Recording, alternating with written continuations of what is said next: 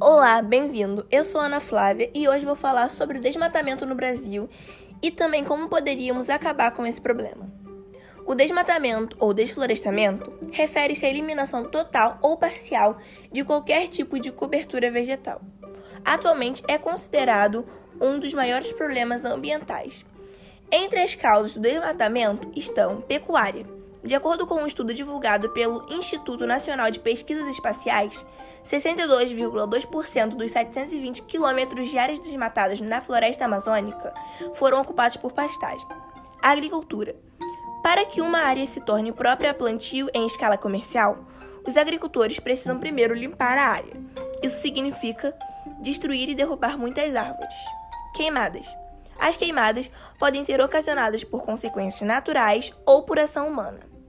Em ambos os casos, o impacto costuma ser grande. Expansão urbana. Ao longo das últimas décadas, a quantidade de pessoas que migraram do campo para as cidades só cresceu, e para abrigar todo esse contingente, foram necessárias muitas mudanças, construções, e quem sofreu com isso foram as florestas.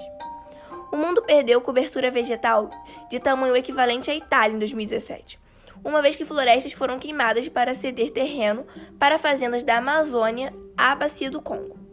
De acordo com o levantamento de uma rede independente de monitoramento de florestas.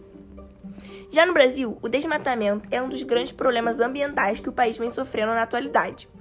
Os estados do Mato Grosso, Pará e Rondônia são os mais atingidos pelo desmatamento recente. Desde que o homem chegou ao atual território do Brasil, há milhares de anos, passou a produzir impacto ambiental em ciclos repetidos de desmatamento.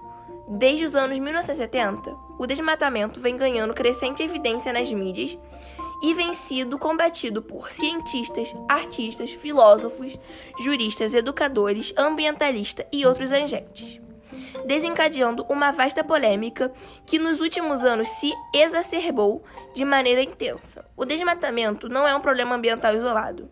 Ele está intimamente ligado a outros danos ecossistemáticos, como o declínio da biodiversidade, a poluição, a invasão de espécies exóticas e o aquecimento global. E essa interação os reforça mutuamente, gerando efeitos negativos, o que muitas vezes é irreversível.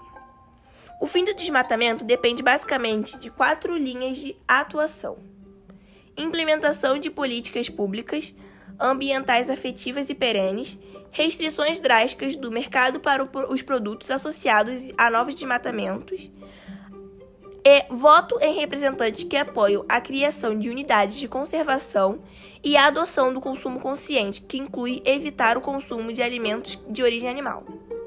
Bom, foi isso. Espero que com esse podcast, você que esteja me ouvindo, possa ter entendido um pouco mais sobre o desmatamento e o quanto ele é prejudicial ao Brasil e o mundo.